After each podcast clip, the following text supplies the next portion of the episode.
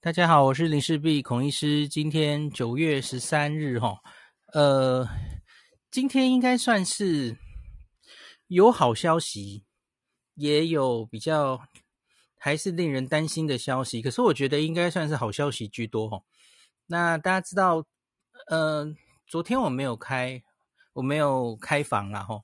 因为昨天指挥中心也是台风假放了一天啦，中央没有开。记者会，所以我今天把这两天的进展一次跟大家交代一下哦。所幸这个增加的案例并不多，其实都还算零星啊。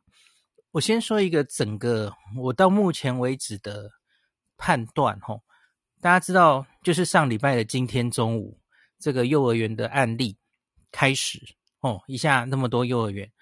然后家长，然后等等的哦，到目前为止是一周。那一周目前是三十例哦，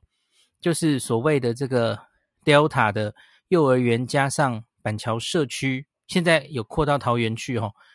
整个全部是三十例。我个人觉得，幸好没有指数型的上升，至少没有指数型上升哦。后面尤其是后面几天，很多案例都是前几天就发生，然后很快到二十七例。然后后来就零星在增加哦，所以我个人是初步觉得，我看到很多专家也是这样分析哦，就是初步看起来是有把它控制住了，这个大概是没有疑问哦。那大概在上礼拜四还是五的时候，我就跟大家说，初步那个板桥的社区啊，多半的人一采是阴性的时候，其实就大概可以预想到，应该是初步有控制哦，它没有很快的出去。那可是当然，这个话也不能说的太早了哈。我们终究还是不能小看 Delta 哈。那它当然有可能你有一个疏忽，它真的这个超级传播事件只需要一个，就就吃不完兜着走了哈。我觉得我们当然还是要小心一点为上了哈，不要太早下这个要可以整个放松的判断哈。那我接下来就把这两天的状况跟大家很快的讲一下哈。首先是星期天，星期天这一天其实是新增三例齁，那其中两例跟幼儿园群聚相关。那今天是新增一例，所以二加一，所以总共从原来的二十七到今天是变成了三十例，整个幼儿园的群聚齁。那星期天增加的这两例呢，一例比较无关痛痒齁，一六一八五。他是一个学童的七十多岁的爷爷，那这个家庭里面其实就是原来有一个奶奶确诊，那现在爷爷也确诊了吼。那爷爷是无症状的哦，那 CT 值是四点五，所以他是刚刚受到传染。那至此，这个家庭里面其实已经连学童嘛吼，一二三四五六个，已经六个人受到感染了吼。就是这个学童的一岁的妹妹，然后。他的那个妈妈，然后爷爷奶奶都全部被传染。那另外，他妈妈还传了这个职场接触者，就是传到呃大西这这位，就是这个家庭传出去的哦。好，一个是这个爷爷啦哈。那他因为一一一开始就被框列了，所以在框列中的人在确诊，这些其实我们都不担心，大家应该都很熟悉了嘛哈。那再来。就是这个我说的这个传到桃园去的齁，所以也是跟这个家庭有关。那顺便讲一下，今天新增的案例就是这个传出去的，昨天是丈夫，今天是妻子齁，那都是在桃园的一对夫妻就是了齁。那这个职场接触者呢，他他们是住在桃园的大溪，然后每天会坐公车。然后来到这个板桥上上班，所以因此呢，这个 他曾经在桃园到某诊所看诊，然后当然医护人员跟看诊的人就匡列哦，哦，看诊时没有其他病人，对不起，我说太快了。那另外就是他就是每天会搭七一二或七一零的公车，然后到新北市土城，再由捷运转转搭到职场，所以这个一路啊，九月六到九月八号。在早晨七点到八点半，从这个他们大溪家里往土城的方向，或是反之，他们晚上六点到七点半会回家，这个是昨天郑文灿市长公布的哈，这个往返桃园跟新北的足迹。假如在这条路上，你也会搭到这些呃公车或捷运，也请小心一点哈，要做自主健康管理哈。好，那另外当然职场的框列啊，就也框列了一些人哈。那这一个职场丈夫哈，CT 值是十七，很明显应该是刚刚染疫了哈。看起来是九月七号有症状的齁，所以他框列的那个时间大概是九月六号到八号左右。好，那今天的话呢，呃，对，昨天的资讯就这样讲完，昨天没有开记者会。那接下来我要讲今天的了齁。那今天有多一些，第一个是多他太太，我们刚刚已经知道了齁。那太太是九月十一号开始有症状，晚晚先生四天，那 CT 值二十一。这大概都是刚刚才被传染的哦，那这个是很新的案例，所以现在到了三十例，那是五十多岁的女性，他是九月十一号因为家人太太先生阳性嘛，所以就安排裁剪，那同日他出现喉咙痒的症状，原来是没有症状的哦，那所以就确诊，那匡列他的接触者二十三个人集中检疫，还继续在匡列。他们这一家人在桃园一家人的接触者哦，那另外比较重要的是罗一钧报道了报告了一一系列的关于抗体或是足迹，还有病毒定序的一些重要消息。我我最近其实总是 看着罗富公布的东西，我觉得是我我比较觉得很重要、比较有兴趣的哈。那罗一军说：“哈，这个我们大家都很关心的这个装修工人，我我前天就那边崩溃嘛，说我装修工人假如也是 Delta 的话，诶，有有各种沙盘推演的可能嘛，哈。假如他是足迹是一样的，那对不起，定序是一样的，或是定序是不一样的，我有一些沙盘推演嘛，哈。好，我们今天有多一些资讯，哈。那个罗一军表示，曾经进出板桥社区这个装修工人夫妻呀、啊。”那经由警政系统协寻的电子足迹来发现，吼，他们其实在八月二十三跟二十六日是有到过这个社区大楼的。大家知道，他原本以他的记忆问出来的意调是八月十二到十四号，还有九月八号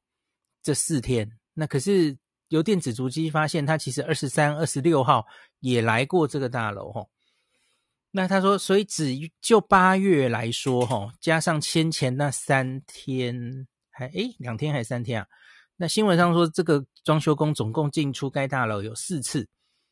那我们知道，装修工的先生后来是九月一号发病的嘛？那所以八月二十三或二十六来到这个大楼，那就完全可以解释了哈。因为我们知道，那个埃及爸是八月十八号才解隔进这个社区的，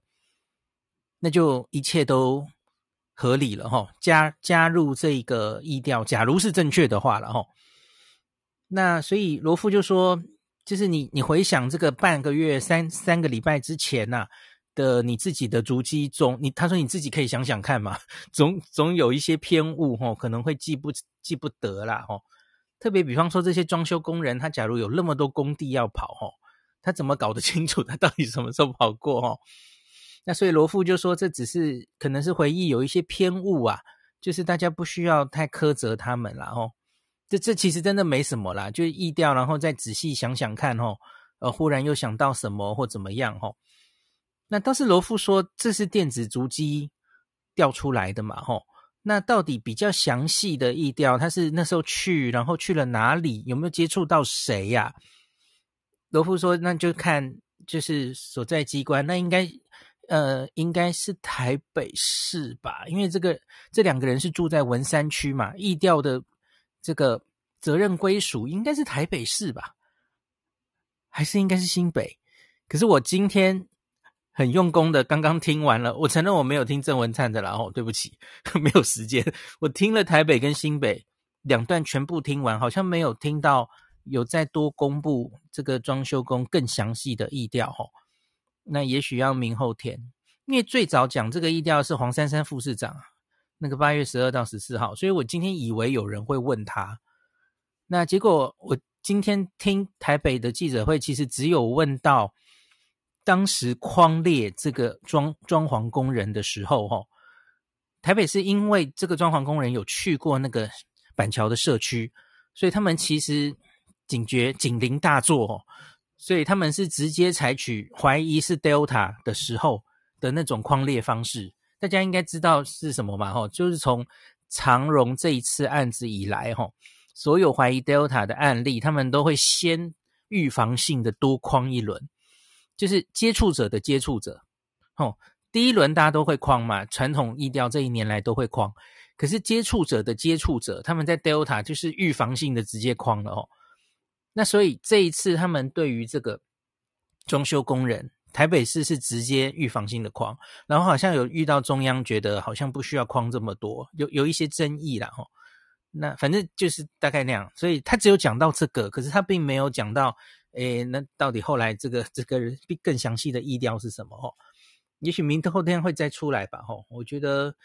假如可以再确认一下吼，他八月二十三跟二十六也跟本人确认他到底是去哪里接触了谁。那罗富说，明天中午应该会出来他的完整定序，就是他的 Delta 这两两对一对夫妇到底跟别的这个社区还有幼儿园的 Delta 是不是完全同样的一株哦？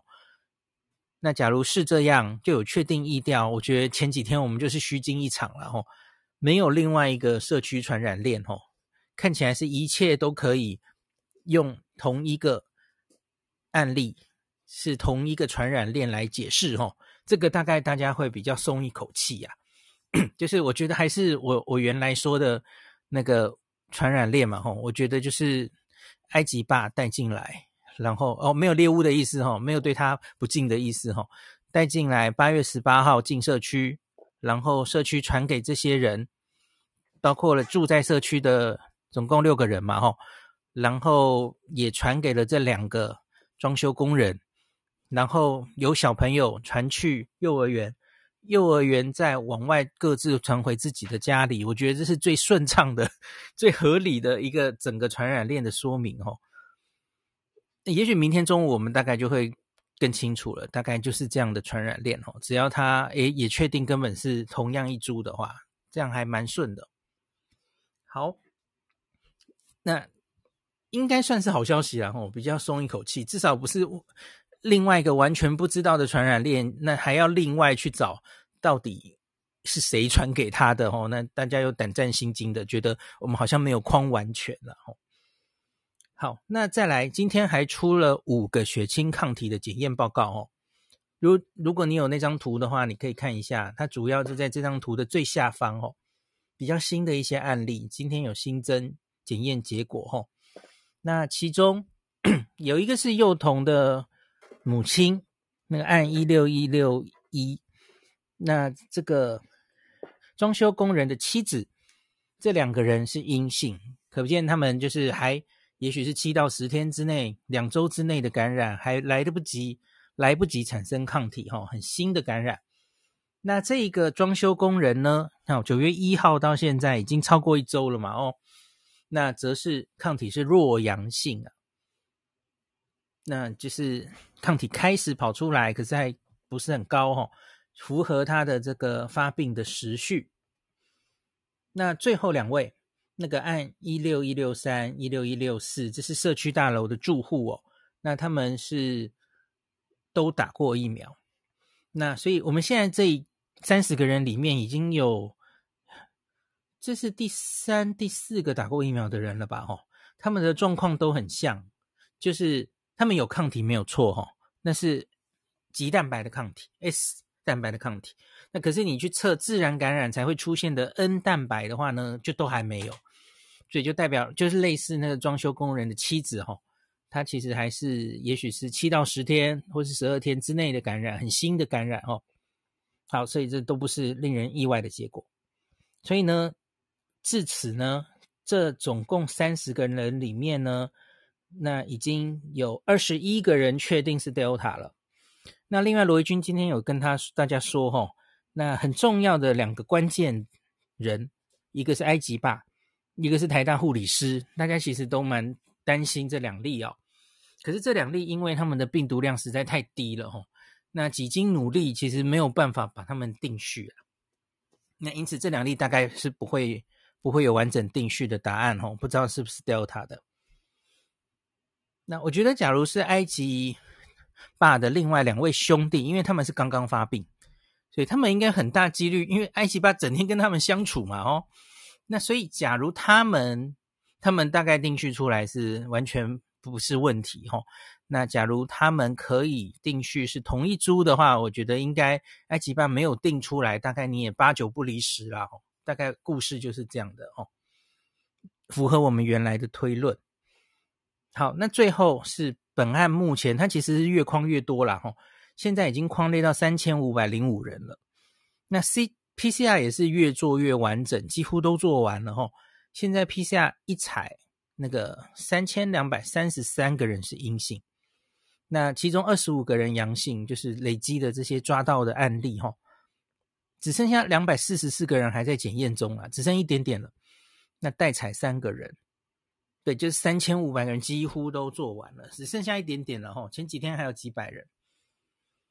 好，那我就觉得，到目前为止还比较担心的地方，大概应该是新发生的桃园吧。哈，那希望这个桃园在刚刚发生的案例，在这几天，也许有个一两天的空窗期，希望他们在工作的场域没有传出去太严重，还来得及匡列嘛。哈。而且他们上班是从这个呃桃园，然后一直到新北有公共交通工具哈，当然有散出去的可能，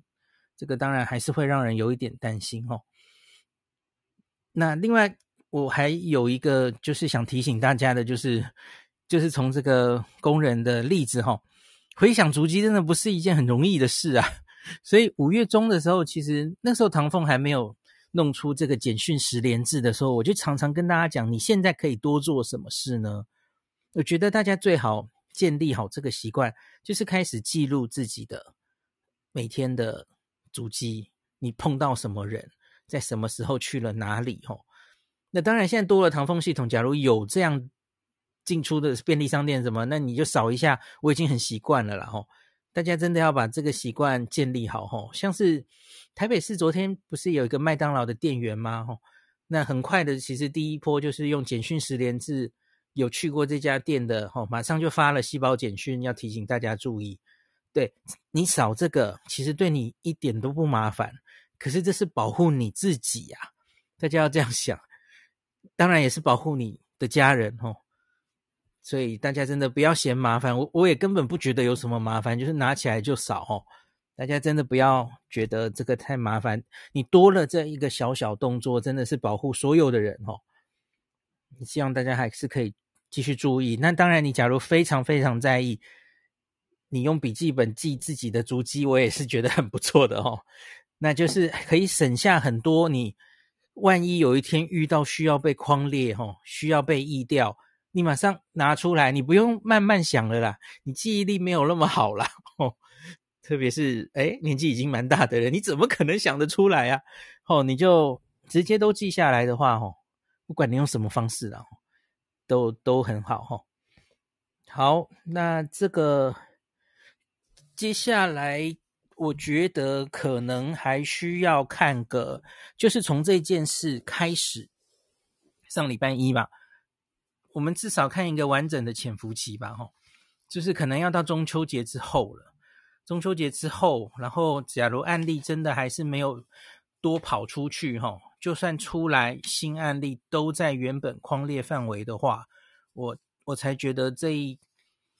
这一次的 Delta 的小考，我不知道算不算是第二次段考，还是只是小考哦。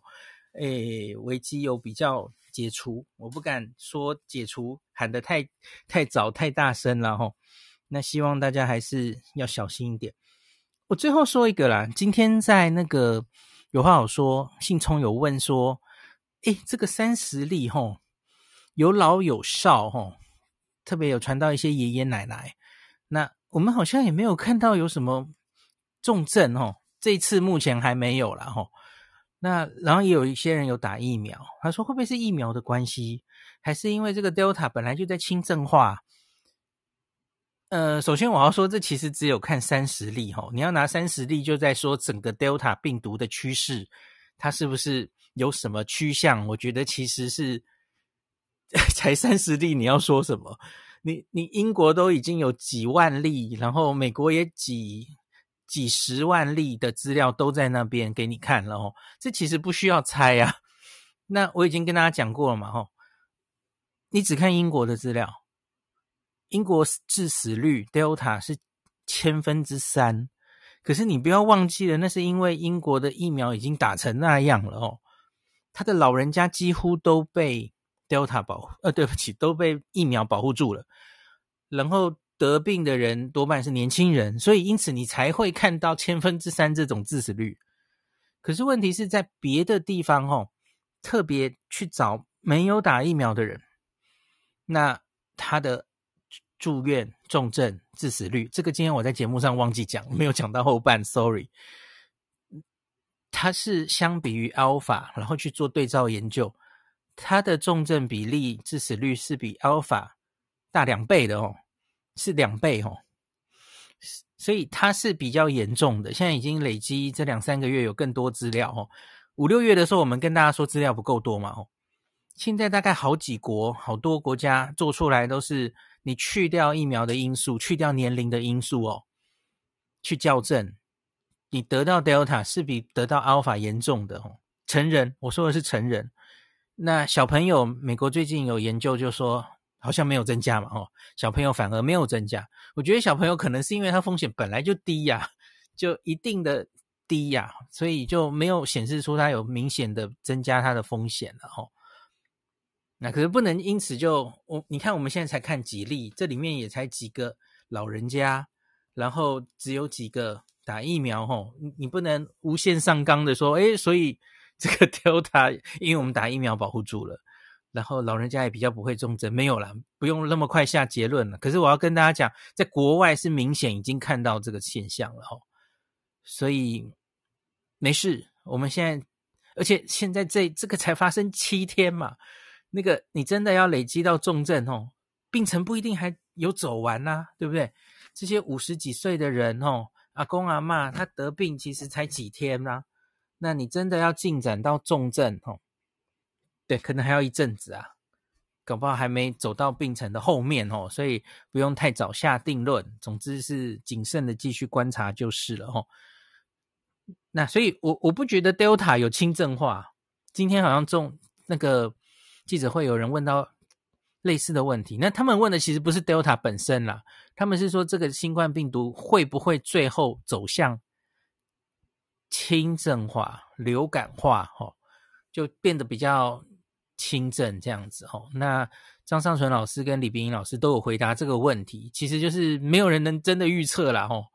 那只是小李 P 其实一直在这里，他是比较相对乐观的，吼。他觉得以别的病毒的历史看起来，其实轻症化，